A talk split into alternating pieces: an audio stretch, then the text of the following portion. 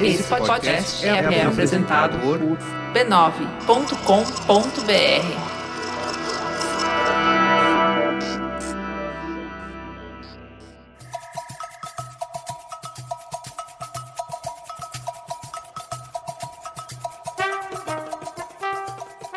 Dibre, queridos ouvintes! Dibradoras no ar, episódio de número 35! Estamos no ar depois de uma semana fora do ar. Aqui estamos novamente. Minha amiga Angélica Souza, bom Dibre! Como você está na medida do possível? Bom Dibre, estou na medida do possível. Isso, no limite, no limite é da assim medida do possível. No limite da razão. No limiar da, da sanidade.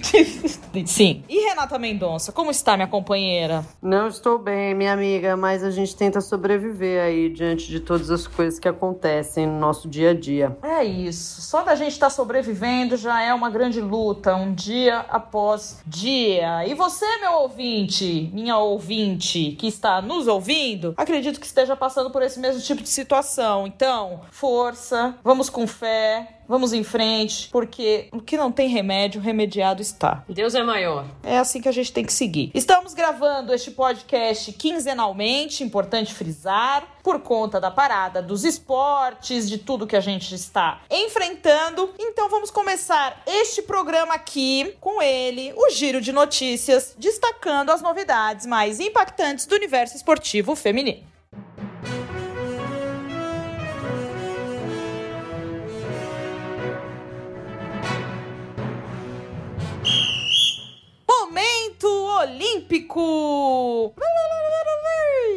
Pensando, para você que tá ouvindo esse podcast pela primeira vez e não deve estar tá entendendo o que, que significa esse. É uma edição que imita os anéis, assim, sabe? Esses barulhinhos de quando o Sonic pegava o anel na fase, que ele juntava aquelas argolas. Mais ou menos esse barulho que eu tô tentando imitar, como se fossem os anéis olímpicos. Então, por isso que eu faço todo, todo esse barulho a cada episódio. Então, minhas amigas, eu separei aqui um mix de notícias para falar do momento olímpico, porque são coisas importantes. Então, nesse compilado de informações, eu trago a primeira notícia, que é a seguinte: uma pesquisa apontou que 77% dos japoneses países não acreditam que as Olimpíadas podem ser realizadas em 2020. Quer dizer, a população está descrente. Essa pesquisa foi conduzida pelo Japan News Network e não indicou, ela não diz por que, que tantos japoneses é, não acreditam que os jogos possam acontecer. Mas a gente sabe, né, o que que faz essa galera é. não acreditar, né? Vamos ser sinceras. Mas é claro que tudo isso tem a ver com a segurança, né, em relação ao coronavírus e essa é a maior preocupação dos japoneses, né? Como que vai ter é, jogos em 2021, sendo que, né? Olha a situação de outros países como o Brasil. Eles devem pensar isso, né? Olha o Brasil como é que tá. Você acha que esse povo vai estar tá sarado até lá? Não vai, né? É, eu concordo com os japoneses. Eu tô nesse 77% aí. Eu acho que também o, o, os japoneses têm esse receio, não só pela situação que eles vivem, mas porque eles vão receber o mundo inteiro ali, né, gente? E aí, isso? não tem como você cuidar da sua casa sendo que um monte de gente vai entrar ali, você não sabe de onde vem, como vem. Então, essa é a primeira notícia. A galera tá descrente lá no Japão e a gente aqui precisa ver como é que vai ser essa caminhar dos dias aí, como que vai, como que a gente vai encarar, né? Qual vai ser a nossa percepção daqui um ano, como que o mundo vai estar, tá? gente, uma grande confusão. E aí eu trouxe uma segunda notícia que vem do Globesport.com, assinada pelo nosso colega Guilherme Costa, que é a seguinte: o título da notícia dele: Brasil é o mais atrasado na retomada olímpica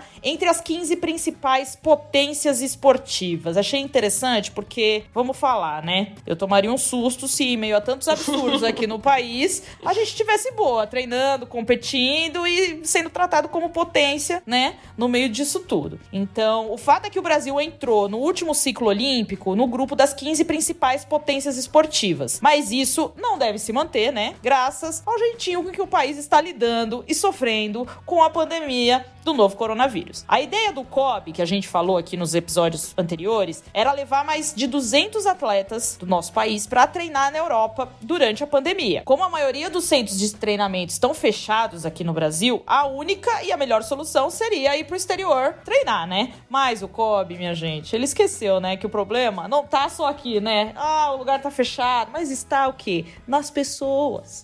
A gente se relacionando com outras pessoas nos outro, no, no dia a dia, toques e coisas e tudo aquilo, né? E aí o que, que aconteceu? A Europa fechou a fronteira e vetou a presença dos brasileiros em seus territórios por tempo indeterminado. Então a ideia de ir para Portugal acabou, fechou e quer saber? Eles estão mais que certo, né? Então, quando a gente fala aí do grupo das 15 potências olímpicas, vamos só lembrar aqui quem são elas. É, Estados Unidos, Rússia, China e Grã-Bretanha são as superpotências. Depois vem Alemanha, França, Japão e Austrália, que são as potências. Depois vem a Hungria, a Holanda, a Itália e a Coreia, que brigam ali no top 10. E depois aparecem Brasil, Canadá e Nova Zelândia. E cada um desses países, minha gente, lidou de um jeito diferente com a pandemia pandemia. Você vê nos Estados Unidos aí, né? Uma grande potência olímpica. Tá também todo cagado igual a gente, né? Agora, se você pega a Nova Zelândia, a Austrália, elas já fizeram uma outra coisa. São territórios menores, mas, né, fizeram uma coisa. Sim, é menos densidade, né? Menos pessoas. Exatamente. Então, assim, entre erros, acertos, aberturas e fechamentos, a grande maioria dos principais atletas do mundo já estão voltando aos treinos, né? Tipo, seguindo protocolos e tudo mais. Mas aqui no Brasil, isso não está acontecendo. Então, o COB tem a ideia de até o fim do ano, ele já aumentou a, a projeção dele, ir para a Europa para fazer esses treinamentos, né? Então, tem uma nota aqui, um,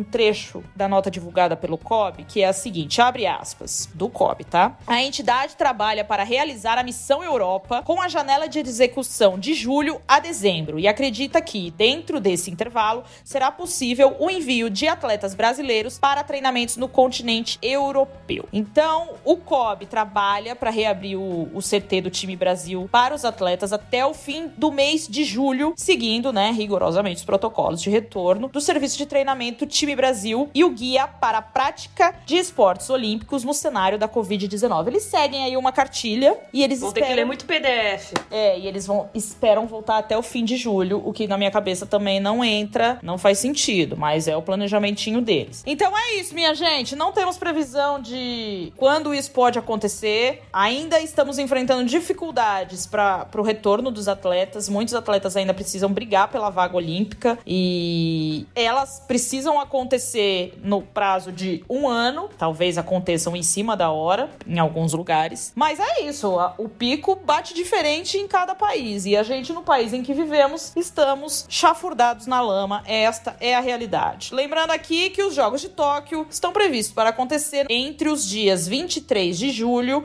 e 8 de agosto. Vamos ao segundo assunto desse giro de notícias, que é sobre Bia Ferreira, líder do ranking. De acordo com o um novo ranking mundial divulgado pela Associação Internacional de Boxe, a brasileira Bia Ferreira lidera o ranking mundial de boxe na categoria até 60 quilos. O ano de 2019 para a nossa boxeadora foi especial demais. Ela, inclusive, já falou sobre isso com a gente aqui no podcast. No ano passado, a Baiana foi campeã mundial e campeã pan-americana, ou seja, brocou, né? Que, que bom que ela aproveitou bastante coisa em 2019. Sim, porque coitado. Muito muito bonito. Em 2020, a boxeadora iria lutar no pré-olímpico das Américas de boxe em busca da vaga para Tóquio, mas por conta da pandemia, todos sabemos que não foi possível. Pelo ranking mundial divulgado pela AIBA, na última quinta-feira, dia 2, Bia Ferreira lidera a categoria até 60 quilos com 2.150 pontos. A finlandesa Mira Potkonen vem na segunda posição com 1.850, 300 pontos atrás da brasileira. Em sua carreira como boxeadora amadora, Bia Ferreira tem 38 lutas e apenas 5 derrotas. Desses 5 reveses, dois foram justamente para a finlandesa. Hum, que gostinho bom. Hum. Uma verdadeira pedra no sapato da brasileira que nunca conseguiu dar o troco, mas ó, não fica apegada a isso, Bia. Você Sim. já passou. Você conseguiu passar sem ter que bater nela. Isso que é bom, né? Isso, nem não encosta. É. Então é isso, minha gente. Mais uma brasileira, número um do mundo. Parabéns, Bia. Parabéns, mulheres melhores que homens. Sempre. E a Bia, ela tem focado muito, né? Ela falou com a gente aí esses episódios. Até quando ela foi campeã pan-americana, ela falou. A gente falou com ela durante os treinamentos, né? Que ela disse que tava treinando com o pai dela, que é filha de lutador, né, minha gente? Então treina em casa, tá tranquila. Já, com um ano já, tava, já dava os jabs direto. Já, então assim. Mas enfim, né, gente? Ainda falta o quê? A vaga olímpica, né? Então ela ainda precisa disputar. É a primeira do mundo? É a primeira do mundo, mas não, não garante vaga, né? Então temos que aguardar aí pra ver quando que ela vai garantir essa vaga para Tóquio. Estamos na torcida. Sempre.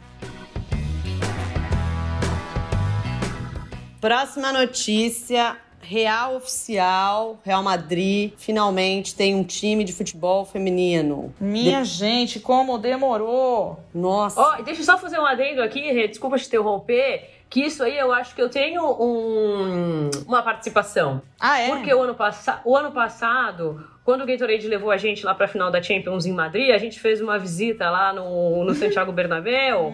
e eu pedi, junto com a minha amiga Uera, que você conhece também, Hum. Ai, menina, amo o Era. a gente fez um pedido pro Florentino Pérez. Foi. Então, e a gente marcou ele no Instagram. Então eu acho que tem uma coisinha aí. Pode Ai, continuar. Tenho certeza que tem.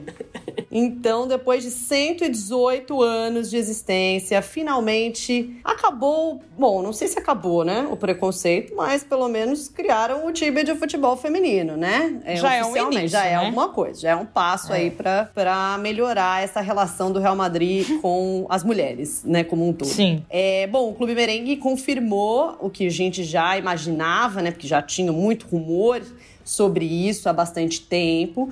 E foi confirmado na última terça-feira, dia 26 de junho. Vamos situar, né, pessoal? Porque como é de duas em duas semanas, o pessoal se perde no Sim. tempo, realmente. Então vamos falar as datas. Isso. E aí, o que, que aconteceu? Eles fundiram, né? Fizeram uma fusão, né? Fundiram é muito esquisito. Fizeram uma fusão, fundiram, no Fundiram. futebol. Parece uma, uma, uma indústria. Eles Não. se fundiram. Fizeram uma fusão. Vamos fazer falar assim. Fizeram uma fusão com o Clube Deportivo Tacon. E desde o primeiro dia de julho, né? Ou seja, é, semana passada, o Real Madrid. Nossa. Quer dizer, semana passada depende de. Desculpa, gente. Ó, primeiro de julho, pra ficar mais claro, que eu tô um Nossa. pouco atrapalhada. Sim. Sangria. Então, desde o dia 1 de julho, o Real Madrid existe no futebol feminino. Eles desembolsaram 300 mil euros na operação da compra do Tacon. O que, que é isso? Dinheiro de, de vinhozinho, nem Pinga. isso, que vinho é até caro, né? Sei lá, É. dinheiro de não sei que, que, que bebida que é barata na Espanha. Sangria, É, sangria. sangria. Boa. Isso. Para a temporada 2019-2020, né, que é a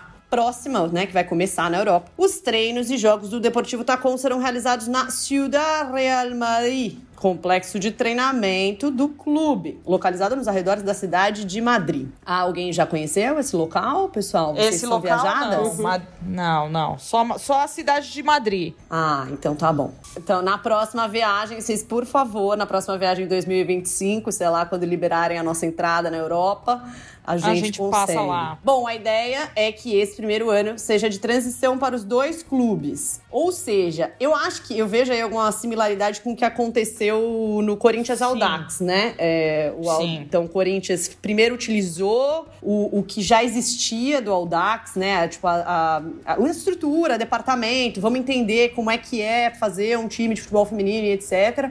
Até Jogava assumir- em Osasco, né? Isso, exatamente, que a gente foi em, algum- em alguns jogos lá, Foi. inclusive. A gente conheceu, ao contrário da cidade de Madrid. De Madrid, a gente conheceu exatamente. Oi, gente, eu acho que eu fui na cidade de Madrid, sim, o ano passado também. Olha lá, olha lá, nem sabe. Viajar Que tanto loucura. que nem sabe onde vai, essa Que menina. tava as pa... Ai, não, que os treinos acho que foram lá e quando a gente encontrou o Modric, acho que foi lá agora, tô pensando. Quando a gente encontrou o Modric, olha como ela fala, gente. A gente bateu um Socorro. papinho ali com o Modric. Ah, que, que, que língua ele falou? Croata? Espanhol, né? Como que eu vou falar Ai, que croata com ele? Sei lá, você é viajada. É, é, é Já- pivo. Eu sei, eu sei falar é, cerveja em croata, é pivo. Ah, isso é Já é um importante bom saber, vocabulário. É verdade. Deixa a nossa amiga concluir. É Vamos isso, lá, minha então amiga, é bem essa similar. transição. É isso, bem similar com o que aconteceu Corin- no Corinthians Audax. Então, primeiro ano de tra... O Corinthians, a minha amiga, foi lá fazer a lição de casa. Lição então de o Real casa. Madrid vai fazer. Perfeito. Esperamos que faça, né? Que se faça Faça. bem essa lição de casa. Pra que aí na temporada 2021 e 22, é isso, né, Ami? Porque antes era. É, isso. É, não, porque- 20 ah, 21. não, desculpa. É.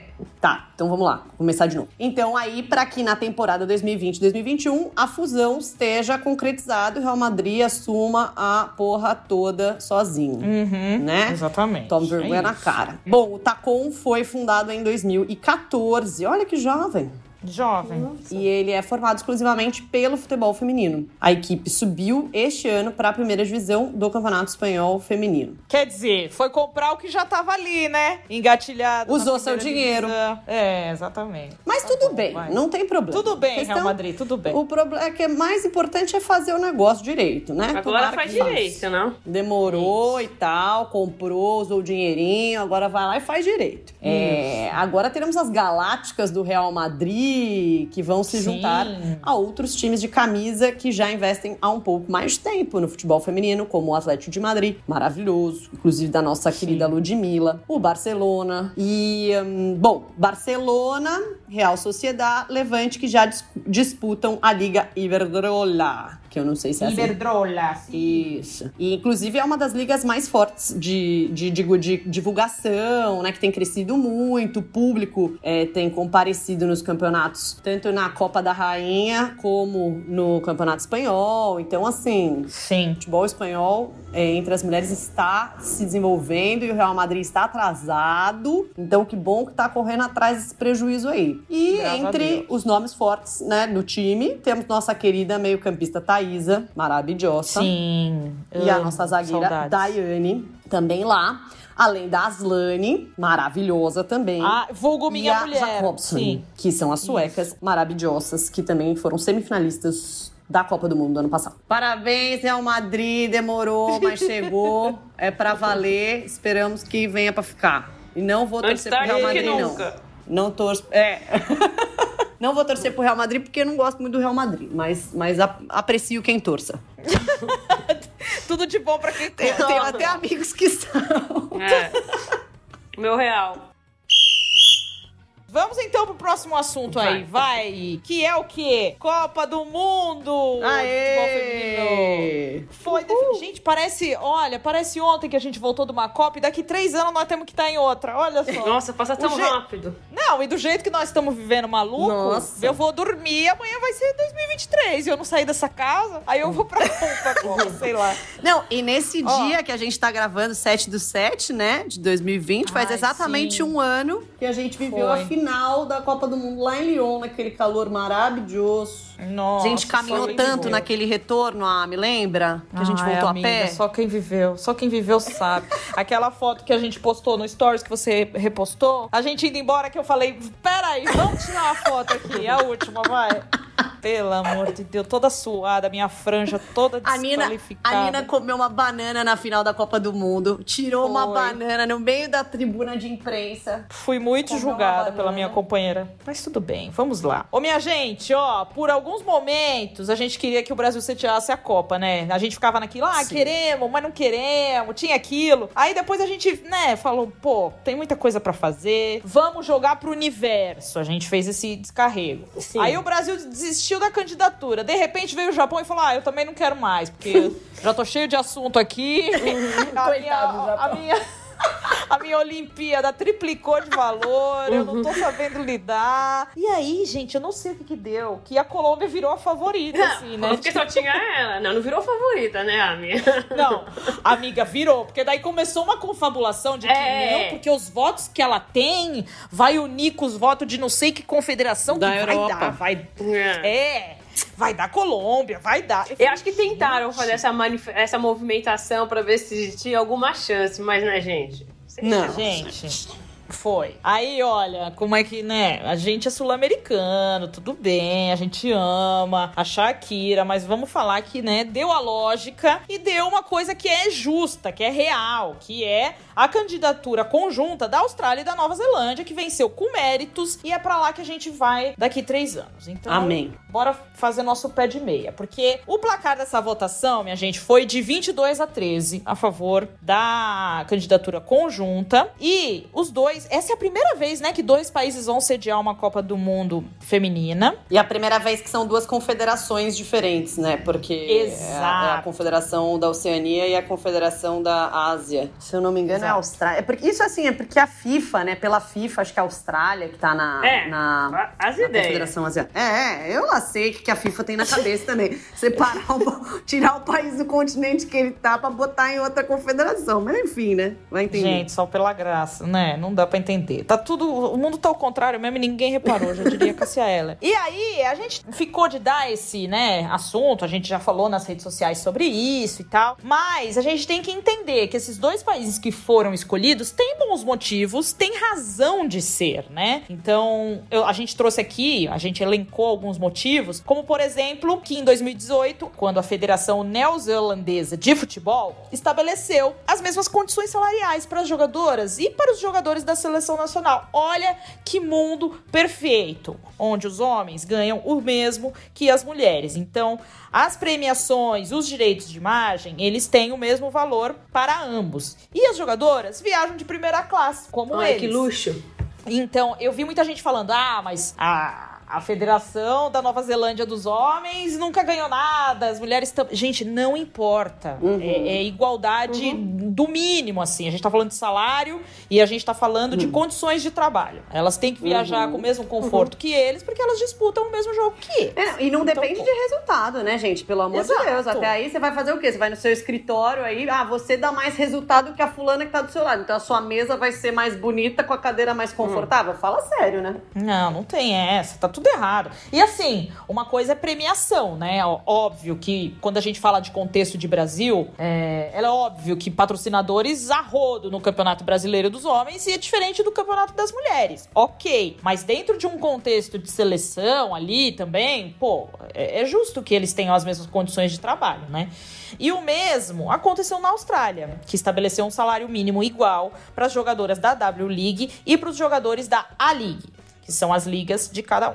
Nesse acordo, as duas seleções recebem o mesmo corte de receita comercial, que é a famosa publicidade, no caso. As Matildas, né, que são as jogadoras da Austrália, também recebem condições de treinamento idênticas e outros direitos, como as viagens aéreas que a gente tanto falou aqui. A gente ouve muitas histórias das pioneiras, né, gente? E elas falam muito sobre as viagens, os perrengues, né? A gente cansou de falar aqui dos treinos, dos campos que elas treinavam pra Copa, é uma coisa surreal, assim. Então, minha gente, os dois países se uniram e apresentaram um projeto, olha, que tem que bater palma, viu? Porque o projeto deles se chama S1 Oh, é ele maravilhoso. Esse nome. muito lindo, Já gosto. né? E ele trabalha diversos aspectos de desenvolvimento na modalidade nos dois países, seja em estrutura de estádio, centro de treinamento, mas também numa mudança social. Os caras querem fazer as mulheres se interessarem pelo futebol feminino dentro e fora de campo. Então, assim, elencamos alguns pontos interessantes desse projeto é, apresentado para a FIFA, né? Que é o seguinte: a Austrália ela deseja ter até 2027 uma divisão igualitária de atletas da modalidade registradas no país. Olha isso, gente. Olha como é sonhar alto, sonhar bonito. Eu quero ter 50% de homens jogando e 50% de mulheres jogando. Essa é a nossa meta. Vamos trabalhar por isso. A Nova Zelândia coloca o foco em seguir impulsionando 7% ao ano o crescimento do futebol feminino no país. Então, assim, é uma união de propósitos adequadas a cada país, obviamente, mas que fazem muito sentido e que é muito interessante para alavancar a modalidade, né? Outro dado aqui, ó. Os dois países, eles desejam proporcionar para as mulheres e para as meninas um impacto social profundo e duradouro. Como isso, minha gente? Eles querem criar programas de liderança, de desenvolvimento profissional e participação das mulheres em todo o sistema do esporte. Além de capacitar, claro, mulheres para ser líderes dentro do futebol. Tudo isso com base em fundamentos de igualdade, diversidade e inclusão de gênero. Os caras fizeram a lição de casa toda certinha. E os governos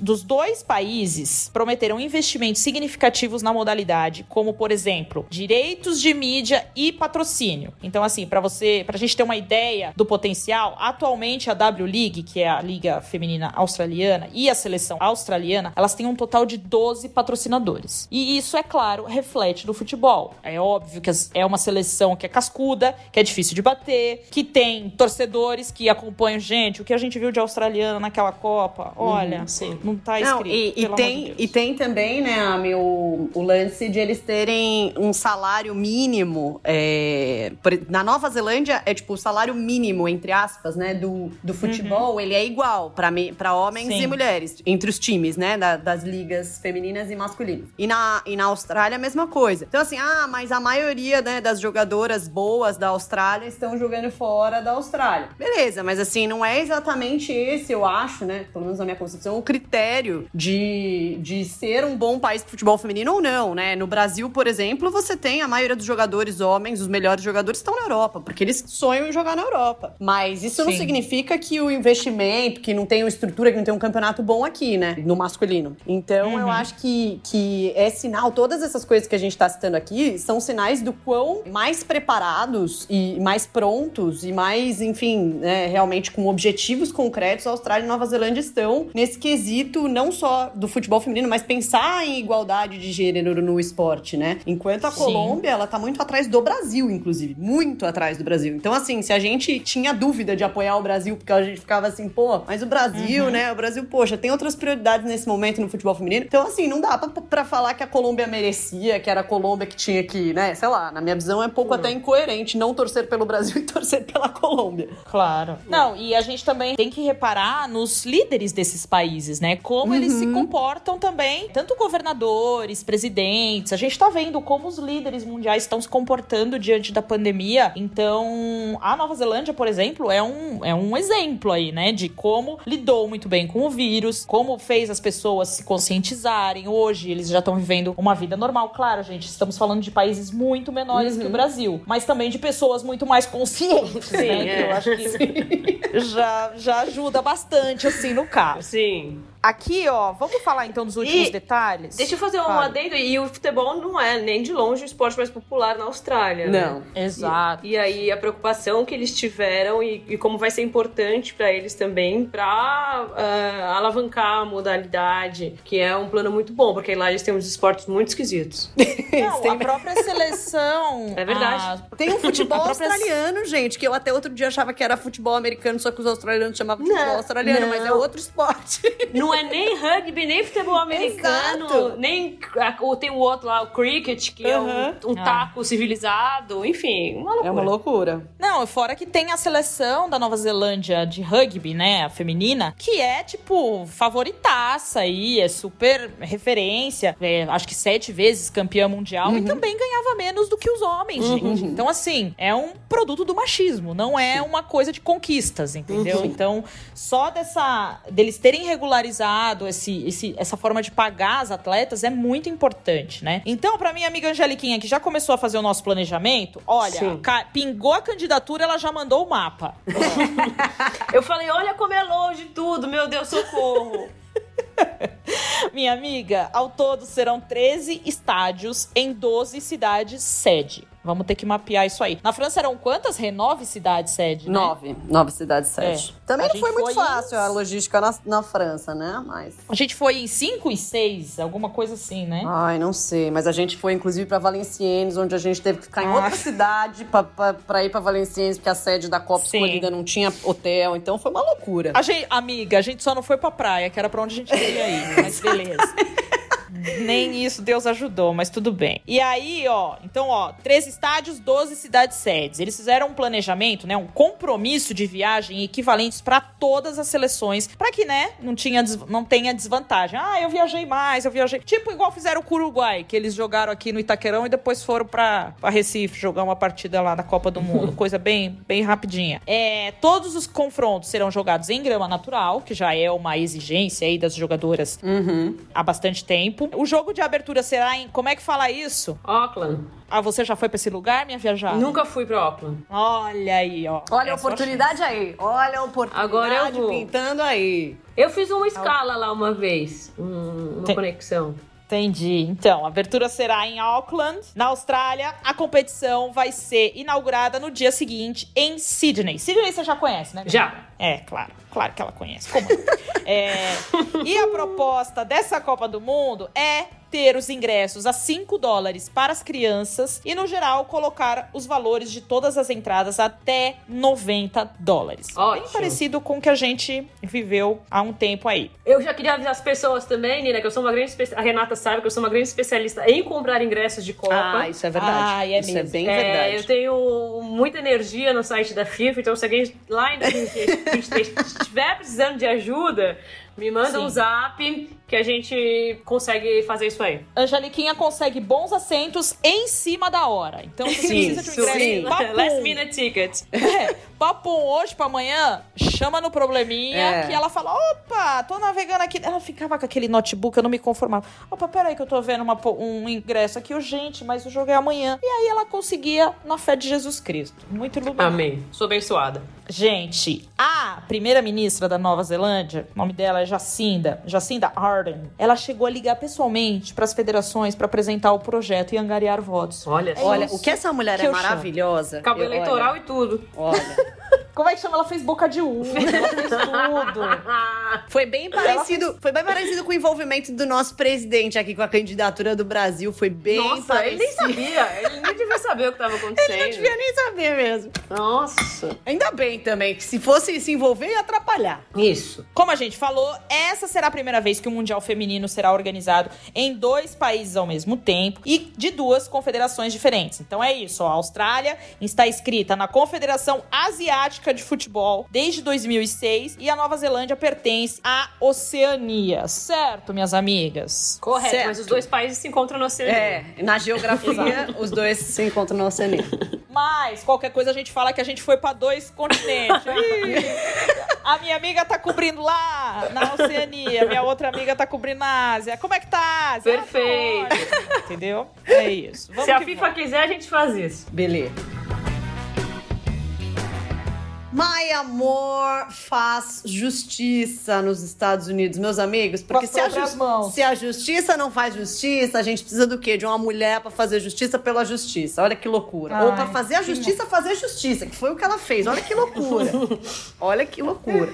Bom, My mulher Amor. justa. Eu não sei se vocês conhecem My Amor, mas se não conhecem, deveriam conhecer. Porque essa mulher, bicampeã olímpica, campeã mundial, quatro vezes campeã da WNBA.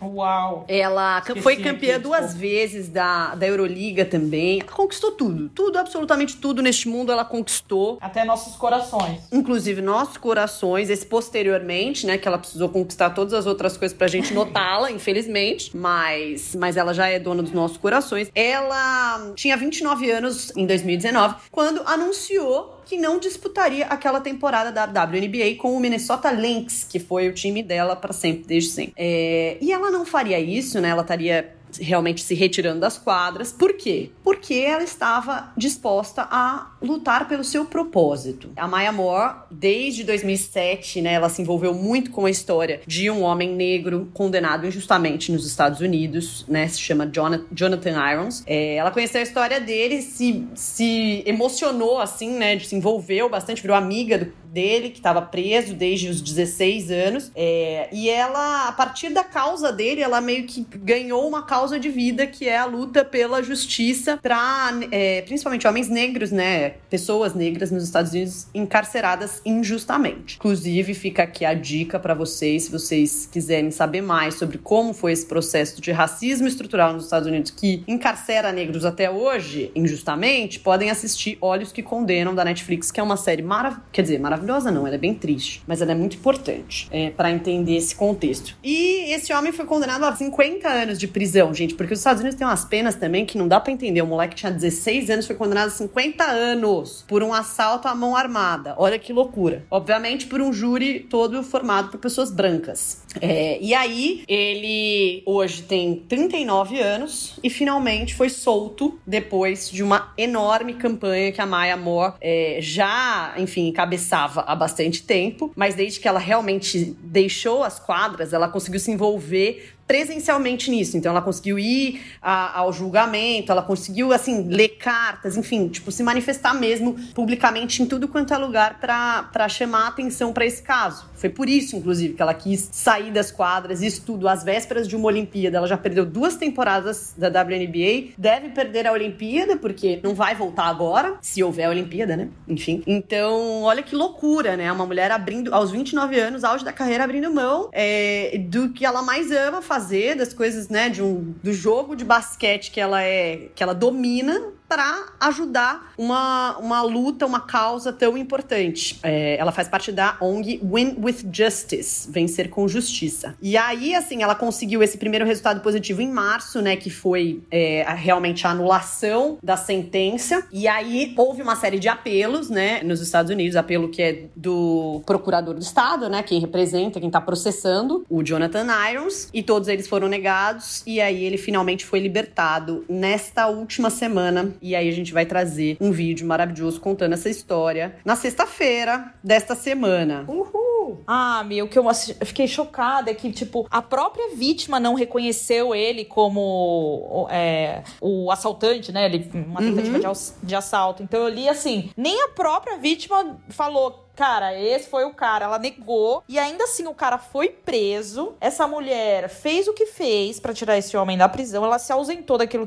que ela mais gosta, como você falou. E o vídeo dele saindo da prisão, né? Uhum. E ela ali recebendo ele, as pessoas, ah, sabe, orando. Cara, é muito emocionante, né? É um absurdo. E essa história me lembrou muito da Angela Davis, que ela fala na autobiografia dela, da história lá dos irmãos Soledad, que ela também, enfim, lutou pela condenação injusta deles de um assassinato na cadeia e essa doideira toda. Olha as mulheres como hum. elas são, o que elas fazem pelos não, homens também. Não, e, e sabe o que é tudo. é incrível? Assim, uma coisa que eu nem tinha pensado nisso, tá? Quando eu tava pesquisando para fazer esse vídeo do Não Te Contaram, eu achei uma série de matérias nos Estados Unidos mesmo, né? Porque assim, dá para entender, entre aspas, tá? Esse caso não ter mega repercutido no Brasil, porque, enfim, a gente mal fala das nossas jogadoras de basquete, que dirá das jogadoras de basquete do, dos Estados Unidos apesar de a Maya Morse ter, eu, né, assim, ela tem o nível de conquistas de um LeBron James. Então, ela, assim, deveria, ela é uma das maiores jogadoras de todos os tempos. E nos Estados Unidos estavam discutindo sobre quanto que uma, uma atitude como essa, tão, né, incrível de uma jogadora, ainda assim não tem a mesma repercussão do que uma atitude de luta e tal de um jogador. Então, assim, você vê, todo mundo ouviu falar, né, da luta antirracista do LeBron James, os, os atos também do Lewis Hamilton, de tanto do Colin Kaepernick. Mas, né, várias outras mulheres já estão se manifestando há mais tempo, há bastante tempo. É, a própria Maia tem uma luta desse tamanho, né? Será que se fosse o LeBron não estaria cheio de jornalista cobrindo a saída desse homem da prisão? Porque, poxa, caramba, que acontecimento, sabe? Imagina o LeBron anuncia, poxa, tô saindo aqui das quadras porque eu vou lutar aqui por essa causa que eu acredito, sabe? Então, é uma reflexão aí também pra gente. Mas é, é isso, passa muito por visibilidade, né? Olha o estrelato, o tamanho que a NBA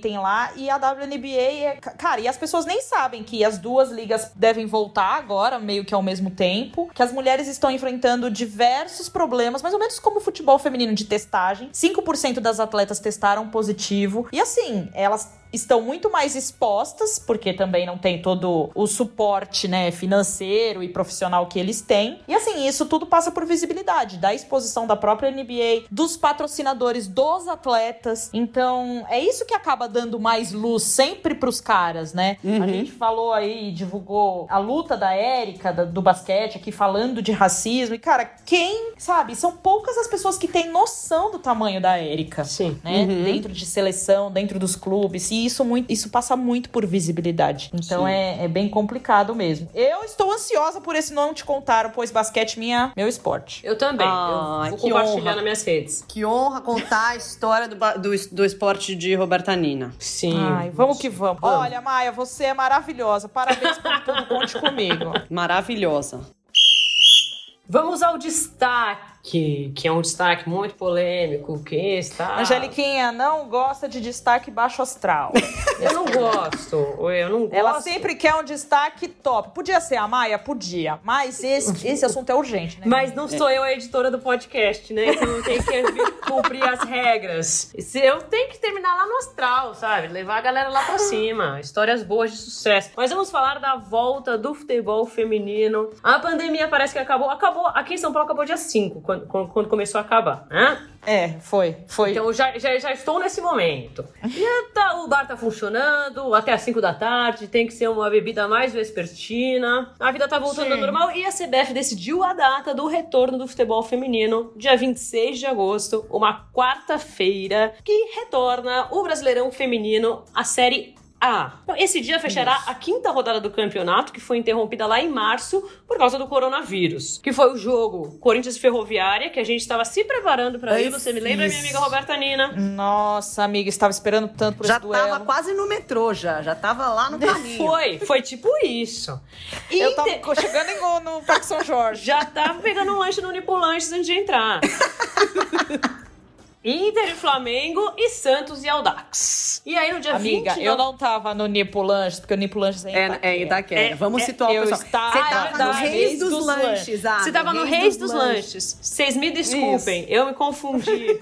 Será que o Nipulanches abriu? Fica aí a O Nipo dúvida. Lanches deve ter... Amiga, ele deve ter falido com Coitado. Coitado do Nipo Lanches. Eu vou lá. E aí, no dia 29 de agosto, volta a disputa para todos os clubes. E diante desse novo normal, a CBF projeta o término da competição em novembro. O campeonato masculino vai voltar antes, vai voltar dia 9. Segundo a CBF. Então, eles são, eles são os cobaia, né? Acho que é pra É, isso. segundo a CBF, eles vão, eles vão fazer isso para ter a certeza de que o protocolo sanitário será eficiente. Então eles vão esperar uns 15 dias para ver se tá tudo certo no campeonato dos homens e aí vão liberar as mulheres para jogar a bola. Pra ver se o Pato não vai tossir, se o Felipe Melo não vai espirrar. ah, e o Pato ele é coisas. muito Agora. frágil. Espero que ele se cuide. É, também acho. Agora, uma coisa é que assim, a CBF ainda não divulgou, eu até falei com, com o pessoal da CBF, com a assessoria da o CBF Caboclo? ontem. Ah, não, não tem, não, presidente? não- ainda não tô nesse nível. Ainda não Você tá nível. assim, que já te convidaram para tomar um café com ele. Tomara, eu É, recusei. sim, você não eu foi recusei que eu tava um ocupada. Não se recusa café, deve É. ser tão bom o café da CBF. Mas era pós-coletivo, eu tava com muita coisa pra fazer ali, pra entregar, minha ame. Tá bom, tá bom. Bom, a, a CBF diz que vai pagar, garante que vai pagar, vai financiar esses testes, né, pra todos os times femininos. Só que me intriga, porque assim, ainda não tá decidido, ah, beleza, como é que vai fazer isso, por exemplo? Porque, obviamente, eu acho que a CBF já se ligou disso, né, que se ela simplesmente depositar esse dinheiro, né, nos cofres dos Ah, queridos sim. clubes, Não. Né, dizendo... Os caras vão Isso não dá cerveja. certo. É, recebeu aqui essa quantia, não vai, o pessoal não vai estar utilizando para testes do coronavírus, né? Não. Acho que ela já entendeu. Deixa eu pagar aqui meu jogador. Nossa. O bar tá aberto. Acho- É, exato. Acho que o recado já foi passado, ela já entendeu. Já. Aí ela tem que, né, enfim, criar alguma, alguma forma de ela fazer, né, ban- bancar esses testes, sem, obviamente, doar o dinheiro para os clubes e garantir que esses testes sejam feitos, que os resultados aconteçam. E aí entender também se como é que vai ser. Vai, vai ter viagem para lá e para cá, vai ser em cidades, como também até estão tão checando, né, se isso vai ser no, no masculino. E assim, eu acho que essa conversa tem que ser agora, né? Porque assim, se os times femininos vão voltar em agosto, eles precisam treinar, né? Então já precisa testar, tipo, sabe como tá acontecendo no masculino? Tá todo mundo testando já, já, enfim, voltando a, a- a treinar, porque se vai voltar, né? Tem que estar preparado antes. Agora, Exato. é, sei lá, vamos, vamos esperar ver o que vai acontecer. Sim. Então, mas o que, que a gente tem que frisar aqui é que é muito diferente, né, o contexto do futebol masculino pro futebol feminino, né? Se der um piripaque no pato, ele tem o plano de saúde dele pra ser atendido, ele tem os médicos lá que interna ele, faz o acompanhamento. E as nossas jogadoras, as nossas jogadeiras, elas têm plano de saúde? Elas não têm vínculo empregatício? Sim. Isso se a gente pensar num contexto que estamos falando de clubes que pagam é, relativamente bem e em dia, né? Corinthians, Ferroviária, São Paulo, Palmeiras. Mas e aí? Quando a gente fala de um, Vitória que tá daquele jeito, desgraçado da vida. Sim. E quando a gente fala de um Iranduba que perdeu o patrocinador master, que é, conseguiu é, pagar as atletas com, a, com o auxílio que eles receberam, mas que não tem. Gente, o Iranduba praticamente vive também de apoio do público, né? Da torcida. Eles acabam cobrando um valor de 10 reais e tudo isso auxilia o clube. Se a gente não vai ter torcida também, como é que esses clubes também vão lucrar? Como é que essas jogadoras vão estar segura? Isso me intriga demais, minha gente. E aí você pode falar, ah, é 26 de agosto, falta mais de um mês. Mas a cada Sim. dia é uma, no- é uma nova luta. Então, a gente não tá totalmente. A gente não tá num horizonte de melhora, né? Ah, hoje foi melhor que ontem. Não! Como é que faz? Como é que vive isso? É, é isso que a gente tá tentando viver mesmo. Como que vive, não sei. Mas. Sabe uma coisa que eu acho curiosa? Dessa, de tudo, não só da volta do, do feminino, mas assim, até dessa, dessa coisa assim, ah, a CBF conversou com os clubes e entendeu que 9 de agosto, masculino, 6 de agosto, feminino. Que, é que eu acho que assim, quando, pelo menos quando a gente vê o que, que aconteceu nas, na Europa, né? Eu ia falar nas Europa. Nas Europa. nas Europa, nos países que, enfim, né, enfrentaram o coronavírus de uma maneira um pouco melhor, a gente viu essa discussão do futebol começar é, já quando o país estava mais, né, numa, numa queda de curva de casos. Sim. E eu acho muito louco que, assim, aqui a gente tá tendo discussões sobre o futebol quando nada, né? Tipo assim, cara, a gente continua registrando a mesma Sim. quantidade de mortos. Não tem uma queda é, de, de número de casos. A gente não tem uma, nenhum sinal, né, de que a gente tá diminuindo essa. É isso. E aí, tipo, se estabelece a data, 9 de agosto. E aí, tipo assim, baseado em quê? Porque assim, a gente tá vendo que há uma evolução, nananã, pelo menos, né, pelos especialistas que eu Amiga. vejo, não tá. Então. é, é baseado no pensamento positivo. Ah, É isso, na boa vibração. Vamos crer, na fé. Só pode Isso. ser isso, porque Brasil não tem outra salvação. É isso que eu tô falando. A gente tá vivendo, um, não tem um dia melhor que o outro. A gente tá ou pior ou igual. Então, assim, como que projeta, né? Não tem sentido isso. E só pra contextualizar aqui também, tem o brasileiro feminino da série A2 pra acontecer também. E a previsão é de começo no final de setembro. Então aí ele duraria até no máximo começo de outubro. E tem o Campeonato Paulista que também vai ser realizado. Tudo isso a gente tá falando feminino, tá, gente? Vai ser realizado junto com o brasileiro, como aconteceu aí nas últimas temporadas. Como não vai ter Libertadores, então temos um probleminha menos pra gente se preocupar. A Federação Paulista vai seguir a mesma linha da CBF, né? Fazer com que os homens sejam testados primeiro, voltem primeiro e depois as meninas entram na sequência. Mas é isso. É, o debate aqui é pensar. A gente devia pensar na volta do futebol nesse momento? A gente tá de acordo com isso. As mulheres estão mais expostas nesse retorno? Sim. Sim. Quando a gente fala. É uma prova, Nina? Quê? É uma O que, que prova? eu falei? Não. O quê? Sim. Ah, não, a Nina pergunta, ela responde. Devemos É. pensar? Não. Não. Como as mulheres são mais, estão mais expostas? São. Sim. Eu tô dando, eu tô dando, eu tô dando essa aula, esse seminário pro caboclo. Isso. Ouvir. Dá o gabarito, dá o gabarito. Hum. Eu falo, eu respondo. E aí, gente, e as- os problemas financeiros que todos esses clubes enfrentaram? Com as jogadoras sem receber salário, dispensa. Como é que Sim. fala? Como que o filho do dono do clube, que é o Aldax, Uhum. eu sempre vou me referir a esse menino que a Renata escreveu na matéria, o filho do dono do clube. Como que ele vai fazer pra pagar as meninas? Que algumas ele dispensou. Ele falou que vai Sim. fechar o time. E, sabe? Não, o engraçado é que antes da gente responder todos esses comos, né, essas perguntas muito bem levantadas e muito bem respondidas pela Roberta Nina, mesma. é, a gente fala o quê? Data. A gente faz assim. Vai voltar dia 26 de agosto. Mas como é que vai voltar? Hum, tamo vendo. Tipo assim, cara, como é que você fala, ah, a gente Sim. vai não sei aonde dia tal. Mas como é que vai fazer? Ih, ainda estamos vendo, mas é dia tal. Sei Ai, lá. gente, sei lá. Eu acho que é uma previsão sem precisão. É, É, igual previsão com do certeza. tempo. É uma previsão. Não é precisão. Vão- eles vão deixar as águas rolar. Aí quando estiver chegando bem pertinho de 9 de agosto, eles vão falar: hum, vamos ter que prorrogar isso aqui. Gente, vai acabar o ano, não vai ter futebol direito esse ano. Ah, Isso a gente já tem uma, uma certeza. Não vai Eles ter ano têm essa direito, né, certeza. Ami? Eu não sei nem se eu vou votar, que a gente tem que votar esse ano ainda. Tem isso Não também. sabe nem como que vai ser. Olha, grandes problemas. Bom, fé em Mas- Deus. Continua aí. Mas, outro dado importante, falando aí sobre a volta do futebol, que eu quero fazer um parênteses aqui. Uma reportagem da Gabriela Moreira e do Eric Faria no Globoesporte.com, lá no blog da Gabriela Moreira. Olha, uma grande pesquisa que revelou que o período após o horário nobre do futebol, que é o domingo à noite, é o recordista de violência doméstica no Rio de Janeiro. Então aí, para as pessoas, né, que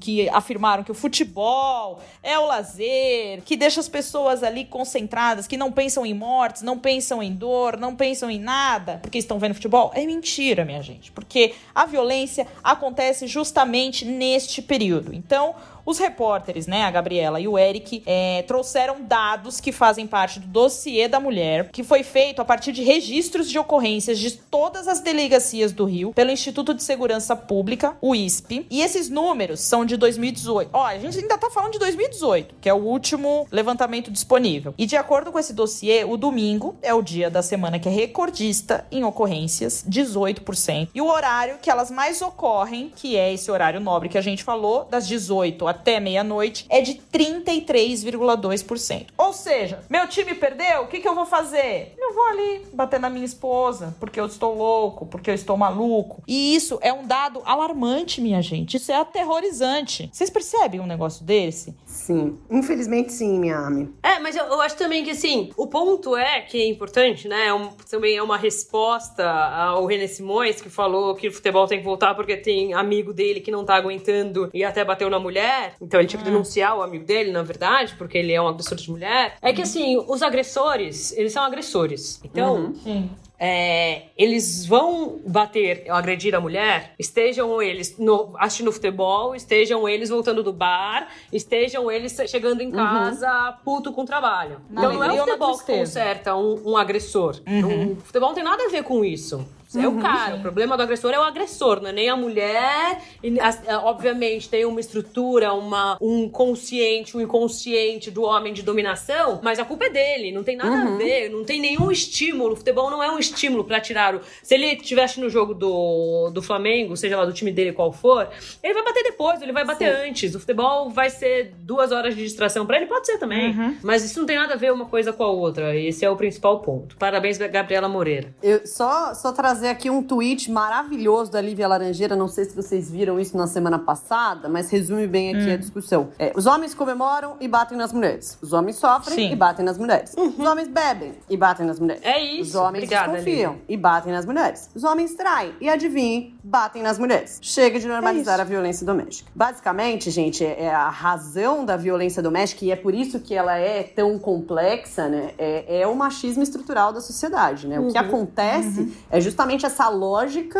é, que na qual a gente cresce inserida, né? Seja como vítima, seja como opressor, seja como oprimida, é, de que é, o homem é superior e ele tem controle sobre a mulher. Então, assim, eu lembro quando eu fiz uma matéria no curso, né, que o Ministério Público de São Paulo promove é, com agressores de mulheres, então são pessoas que estão condenadas pela Lei Maria da Penha e elas precisam fazer esse curso, né, no processo de cumprimento da pena. É, são pe- perfis que você não consegue traçar, entendeu? Você tem Sim. velho, você tem novo, você tem branco, você tem negro, você tem rico, você tem pobre. Não tem um perfil, não existe um monstro. Não existe um cara, ah, ele é louco, ele tá bêbado. Não, cara, a lógica é muito mais essa de controlar. Então ele bateu porque a mulher tá, começou a trabalhar, porque ela começou a estudar, porque ela tá chegando tarde em casa. É, é, é ele não gostou da lo- roupa dela. Exatamente, é a lógica de que é, o homem está é um ser, né, entre aspas, superior e que ele tem controle da mulher. Então essa lógica machista é o que dá origem, né, à, à violência contra a mulher e isso acontece em qual, quaisquer circunstâncias. Pode ser festa, pode ser futebol, pode ser pandemia, pode ser qualquer coisa. As mulheres é, elas apanham por, por, esse, por essa lógica machista que, na, na qual a gente luta contra. Contra, né? Exatamente. Exatamente.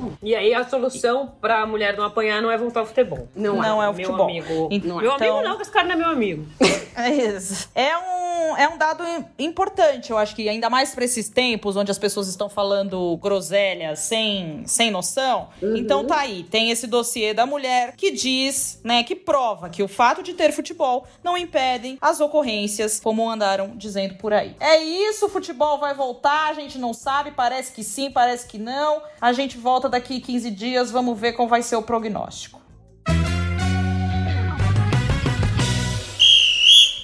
Momento biscoito do nosso amigo internauta. Hoje eu fui bem sucinta, porque eu selecionei tanto recado semana passada que não deu nem pra entrar. Então agora, minha Também amiga, é você, assim. você pegou todos os recados que a gente recebeu em duas semanas e quis ler. Foi.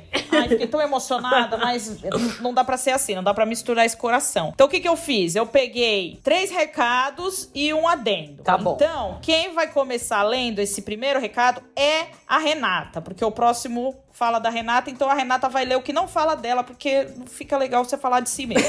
Então, Renata, lê o primeiro recado. Pode deixar, tô aqui seguindo suas ordens. É Débora Rocha, arroba Deb, underline Rocha. Será que eu vou começar a ser notada pelas mulheres que me inspiram? Meu sonho um dia é dividir uma entrevista, reportagem, programa, quem sabe com uma delas. Arroba Ana Thaís Matos, arroba Bárbara Coelho, arroba Lívia Laranjeira, arroba Marília Ruiz, arroba Dibradora. Uau! Aê! A Débora fez uma sequência de stories onde ela foi falando sobre a violência doméstica contra as mulheres, pegando o caso do, do Dudu também. E aí ela marcou a gente, achei muito fofo. Obrigada, Eu Débora. quero Você- dividir uma reportagem com ela.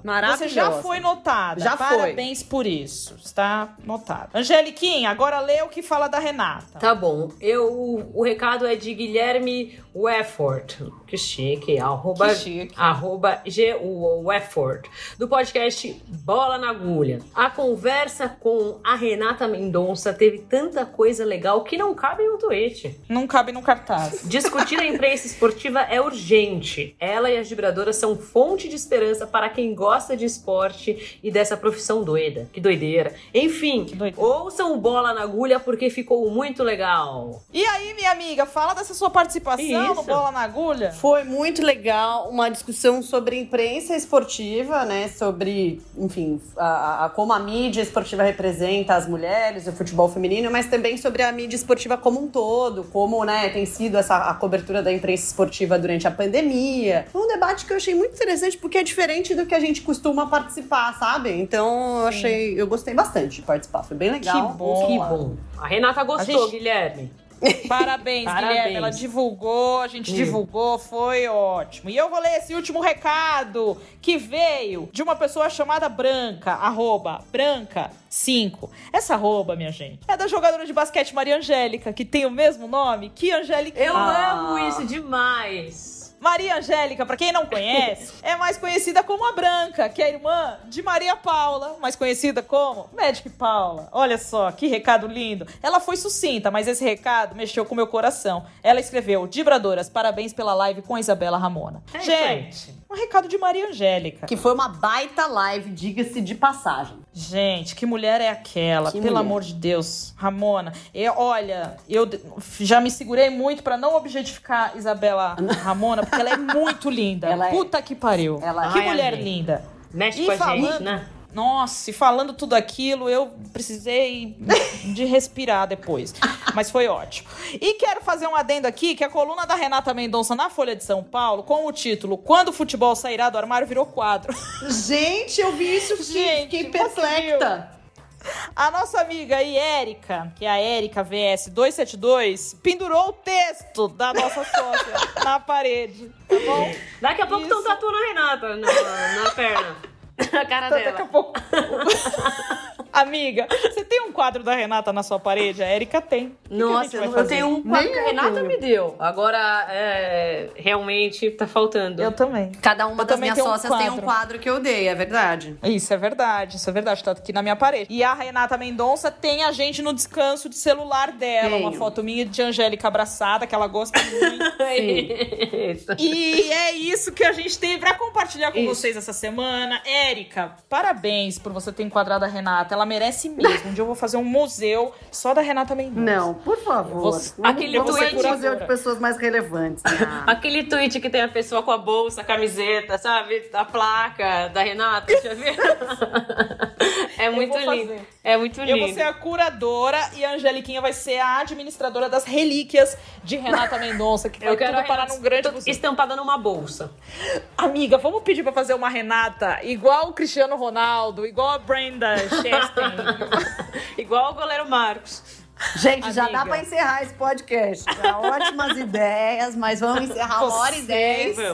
Você é maravilhosa. Um quadro de Renata Mendonça, isso é sensacional. Minha gente, foi bom estar com vocês. Estaremos de volta, não na semana que vem, na outra. Isso. Contamos com a interação de vocês e fiquem com Deus, se cuidem, não caiam nas lorotas do governo. E minhas sócias, muita saudade, um grande beijo pra vocês. Um grande Muita beijo. saudade. Beijo. Tchau.